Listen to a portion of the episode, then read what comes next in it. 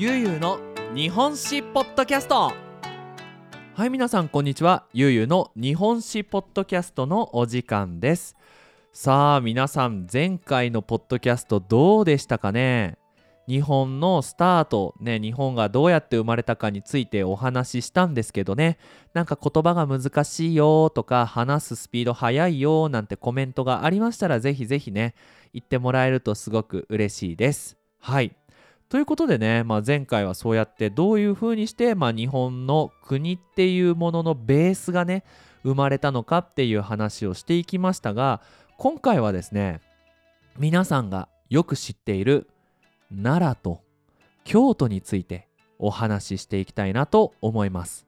時代はだいたい700年くらいから1000年ぐらいまでのお話をしたいなと思います。大きなテーマはどうしてねこの奈良っていう町にたくさんお寺があるのか。そしてどうして京都は日本の都首都だったのかっていうお話と最後にどうやって日本の文化が生まれたのかっていうねこの3つのお話をしていきたいなと思っています。ということで皆さんよろしくお願いします。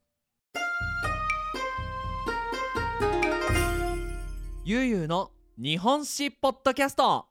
はい。ということでね、まあ、時代はだいたい700年くらいです。で前回話したこう大和政権ができてねこうえー、大化の改新があってこう日本っていうのを天皇中心の国にしようっていう風にね話がこう進んでいくんですけど、まあ、その後にね小さい戦いがあって、えー、奈良県の橿原市にあった、えー、藤原京から今度奈良県の元町の平城京に都が移されます。もう本当あの皆さん奈良とかって行ったことありますかね？ねあの東大寺があるあの鹿がいるあそこあそこに日本の首都が移されるんですね。でそのまあ中国のね町をベースにしたこう五番の目って言ってなんだろうなこう四角っぽい道を縦の道と横の道で四角くなってる区画に家が建つみたいなねそういうスタイルの町が生まれたんですけどもまあ、この時代ねやっぱ一番大事な事件というか大切な出来事は、えー、712年から20年に完成したのかな？はい。日本書紀と古事記っていう2つの本が書かれたんですね。日本書紀っていうのは海外向けに書かれた日本の歴史ですつまりその日本っていう国がどういうふうに生まれてで何年にどういう出来事があってで今の私たちがいますよっていうものが書かれた本なんですね。これなんでかっていうと歴史のない国はダメな国っていうふうに思われていたんでしょうね。はい、皆さん「魏志倭人伝」っていう中国のね歴史書に日本ってどういう国って言われてましたか？そうですよね。動物の国和の国って言われてたんですよね。なのでまあこれでね日本書紀が書かれたことによって私たちも立派な国ですよっていうのをアピールしたかったんだと思います。はい、でもう一つは「古事記」って言ってこれは日本の神話です。昔の人は天皇っていうのは神様の子供でその神様がどうやって日本の国を作ったかっていうお話をまとめたものが「古事記」です。みんながねナルトとかで聞いたことあるアマテラスとかさスサノオっていうのはもうここに出てくる神様ですよ。はい。このね、古事記めちゃめちゃ面白いんでね、多分次回のポッドキャストでは、この古事記について簡単にね、話していけたらなと思っていますが、まあこれによってね、本当に日本のルーツがしっかりしたっていうのが、この2つのこの本によってね、えー、起こされた、まあ、大事な出来事ですよね。はい。で、まあ、この平城京710年にこうスタートしてから、まあ、最初の方は良かったんですよ。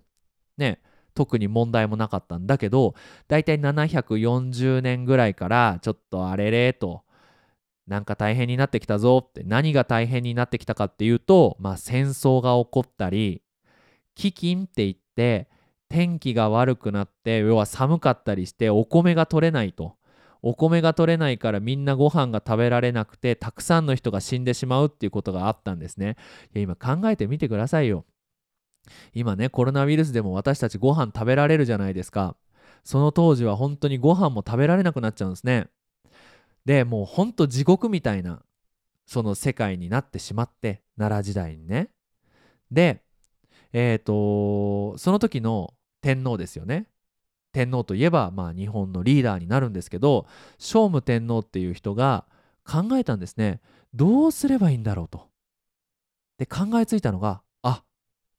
仏教。仏教で日本っていう国を救おうって考えるんですね。まあ今だったらいや医者を育てろよとかさあの農業についてちゃんと勉強しろよって思うんですけどまあもちろんその時はねそんな知識なんてないですから宗教の力を使って、まあ、日本っていう国を救おうとしたんですね。で、まあ、この聖武天皇何をしたかっていうと、まあ、741年にみんなにねはい皆さんこれからそれぞれの町でお寺を作ってください。国分寺っていうお寺を作ってください。っていう命令を出したんですね。でまあそのおかげというかまあそのせいでというかまあどっちでもいいんですけど日本にはたくさんお寺があってでねもちろん奈良の町にはもう本当にいっぱいお寺がありますよね。はい。だからね、まあ、もし皆さんが奈良にね旅行に行くことがあったらあなんでこんなにお寺が多いんだろうと。ああそうか。その700年の頃のね740年頃聖武天皇がなんとか日本を良くしたいとその飢饉も出してね戦争も少なくしてみんな平和に暮らしてほしいっていう気持ちを込めていっぱいのお寺作らせたんだなーって思いながら奈良を散歩したらかっこよくないですか？はい。で、まあ、奈良のお寺といってね皆さんイメージするのが東大寺なんじゃないでしょうか。ねあのでっかい大仏。あれももちろん奈良時代に建てられました。まあね正直言うと、まあ、その後に、えー、燃えてしまって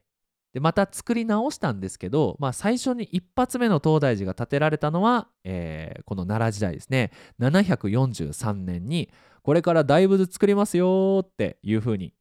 聖武天皇がねみんなに言ったんですね。でそこからみんなで頑張って10年ぐらい作って752年に東大寺大仏できたパーティーが行われるんですね。すごく盛大に行われたそうですよ。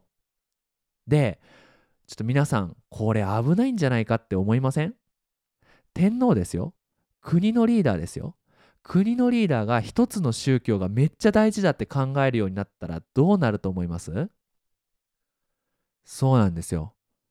お寺で働いているお坊さんたちが今度政治をコントロールしようとするんですねだってめちゃめちゃ簡単じゃないですか考えてみてくださいよお坊さんが「聖武さんいややばいっすよ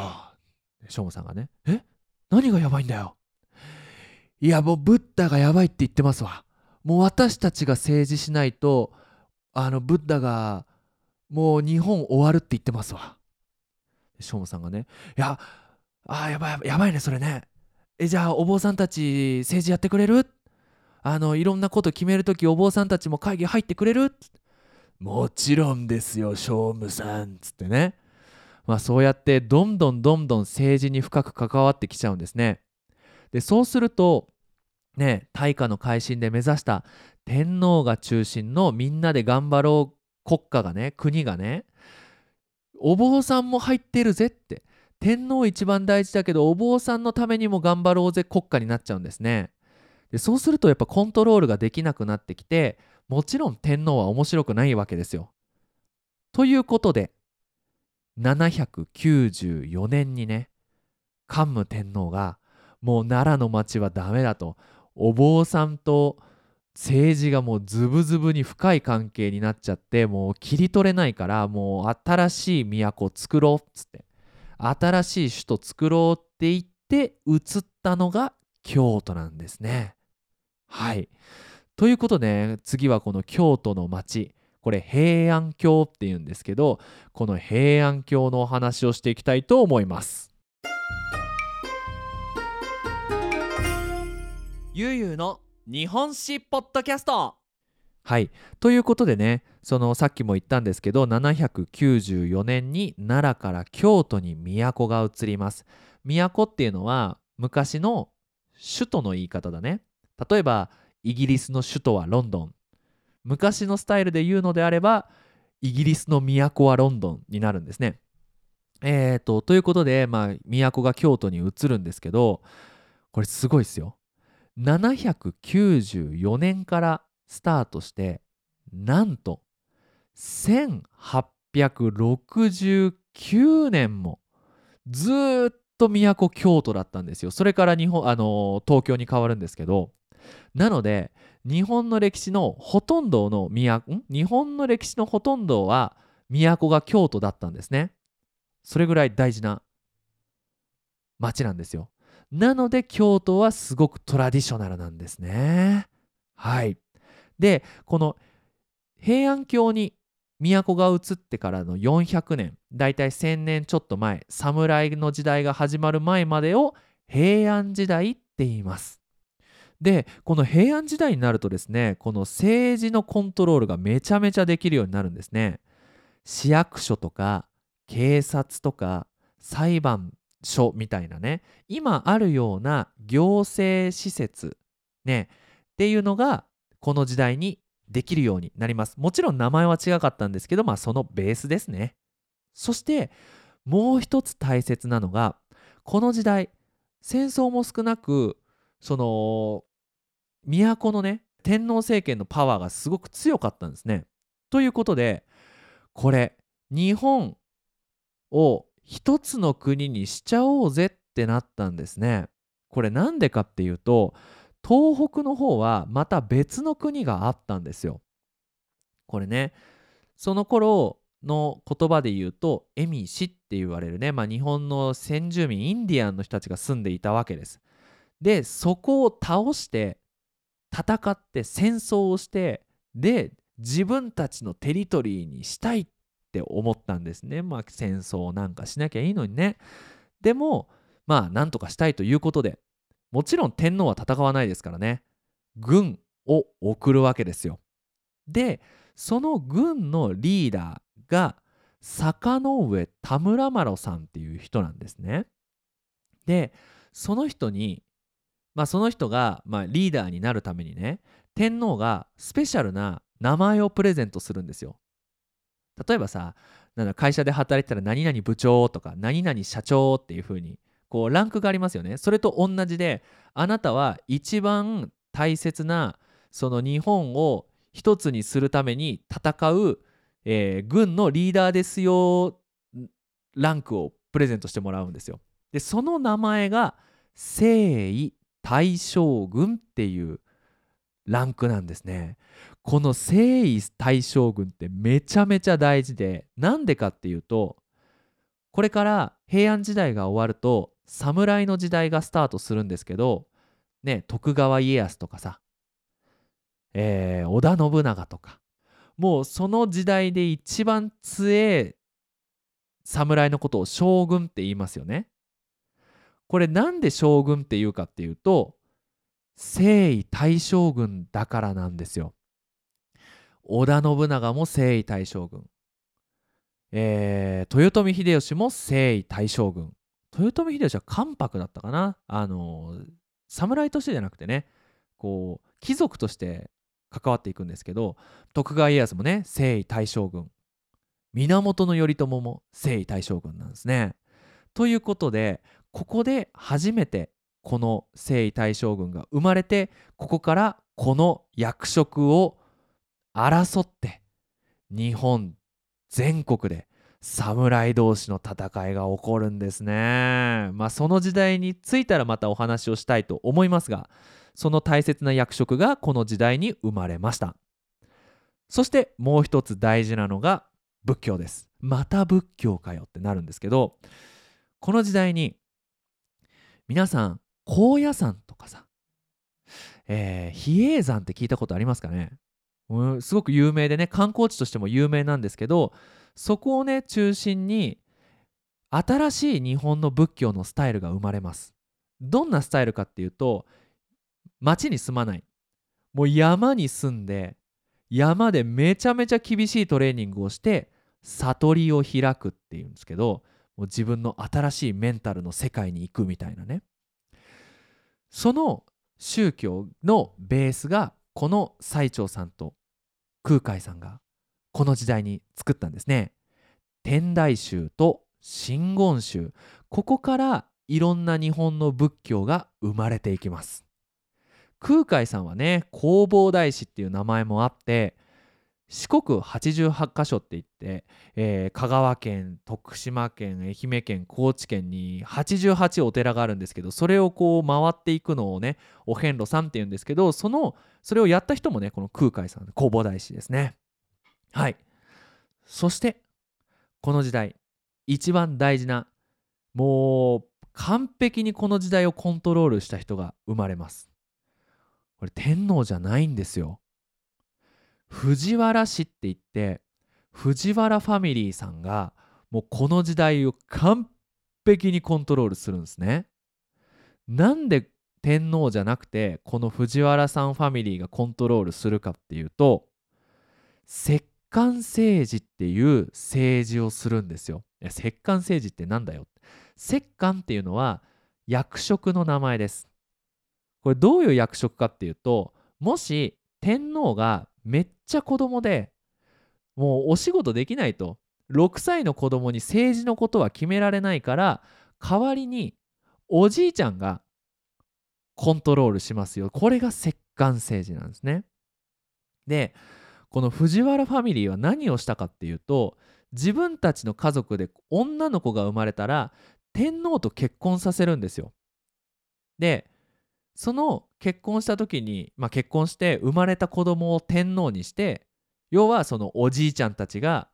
ああまあ子供だからね赤ちゃんには日本は任せられないからねしょうがない私たちが政治をしようって言ってもう好き勝手好き勝手じゃないんですけどねコントロールするんですよ。その中でも一番もう一番パワーがあったのが藤原の道長さんって言ってこの人30年日本をコントロールし続けます。でその時にね短歌を書いてねもう私の気持ちはもう満月ぐらいもうすごいもう充実してると。もう何でもコントロールできるわっていうね。その詩を書いたぐらいもすごかったらしいですよでちなみにねこの藤原ファミリーはどういう政治をしたかっていうとその年中行事って言って1月1日にはお正月をしてその時にはお正月の儀式はこういうことをします。それは毎年毎年同じことをします。年中行事は変えちゃいけませんっていうね伝統を大切にしたそうですでちなみにねこの藤原さんの、えー、日記がまだ残っていてその当時どういう行事をやっていたのかっていうのももう本当に細かく書かれていてそれはね今歴史的にねすごく大事な資料として未だにね保管されているそうですよ。ゆうゆうの日本史ポッドキャストはいということでまあこんだけねその平和な時代が生まれたっていうことは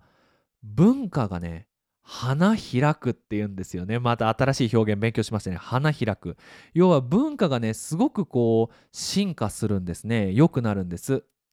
でこの時の平安時代の文化を国風文化と言います。漢字で書くと国風文化でまあこのポッドキャストを聞いてくれている人の中はね中にはもう本当に漢字が得意な人もたくさんいると思うんですけど何々風風っていう漢字は何々スタイルっていう意味になりますよね。和風とかさ洋風とかさ。で国風だから国スタイル。要は日本スタイル文化なんですね。はい。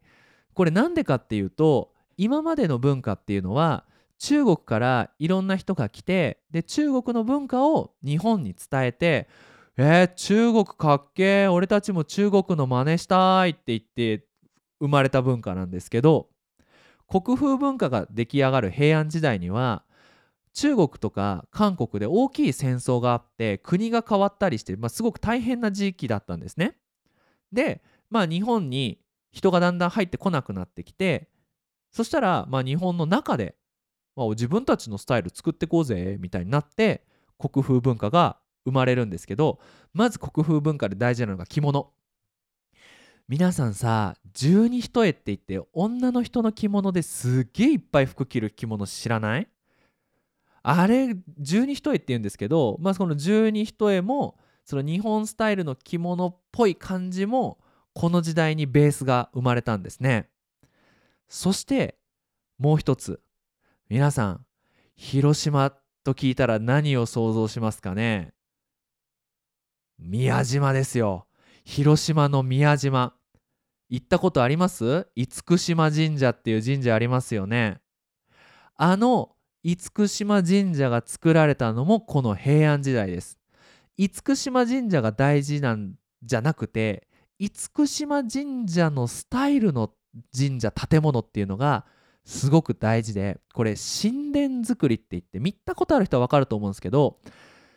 厳島神社って神社のとこに真ん中に大きい建物があってその後廊下通路でこうつながって右側に1つ左側に1つ建物があるんですね。このスタイルの建物を神殿造りっていうスタイルと言って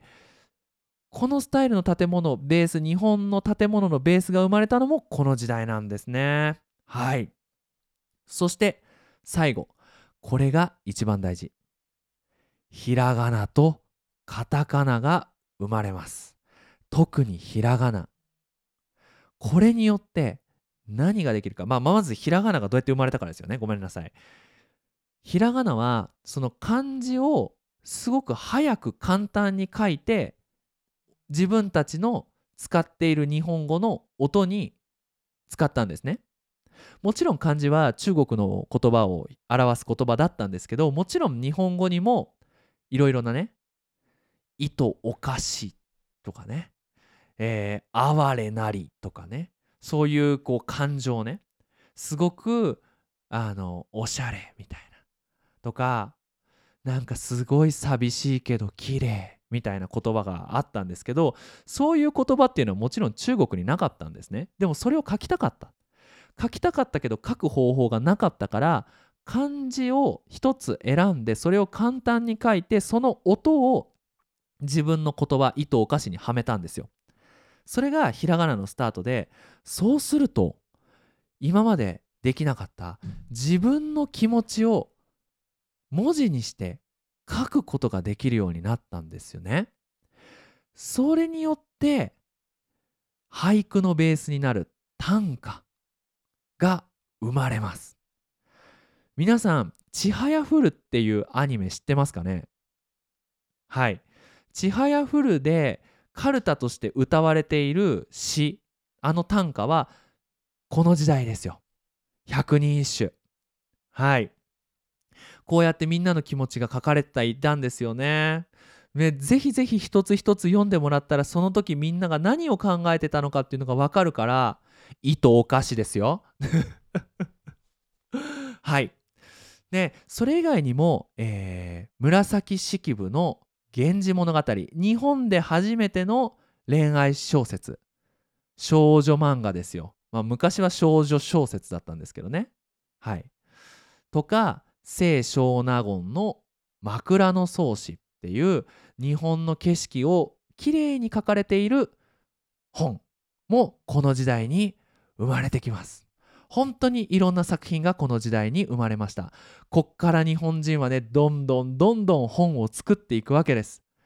もしこれひらがなができてなかったらね日本人はこの気持ちを伝えることができずに僕たちはその当時の時代の気持ちが分からずにね今までいたのかもしれないと思うと本当にひらがな作ってくれてありがとうですよね。はい。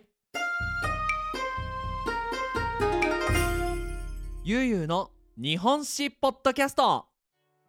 ということで、まあ、今回のポッドキャストでは日本の文化がどう生まれたのかそして奈良にはどうしてお寺が多いのかどうして京都が長い間都だったのかっていうお話をしました。はい。一発撮りでやってるんでかなりねうまく話せてるかどうかわかんないんですけど皆さんに日本の歴史が少しでも伝わると嬉しいです。次のポッドキャストはいよいよではありませんが「古事記日本の神話について話していきたいと思います。このストーリーもめちゃめちゃ面白いんでね頑張って準備したいと思いますのでぜひぜひ日本ゆうゆうの日本史ポッドキャストよろしくお願いします。ということで引き続き日本語の勉強頑張ってください。それじゃあまたね。バイバイ。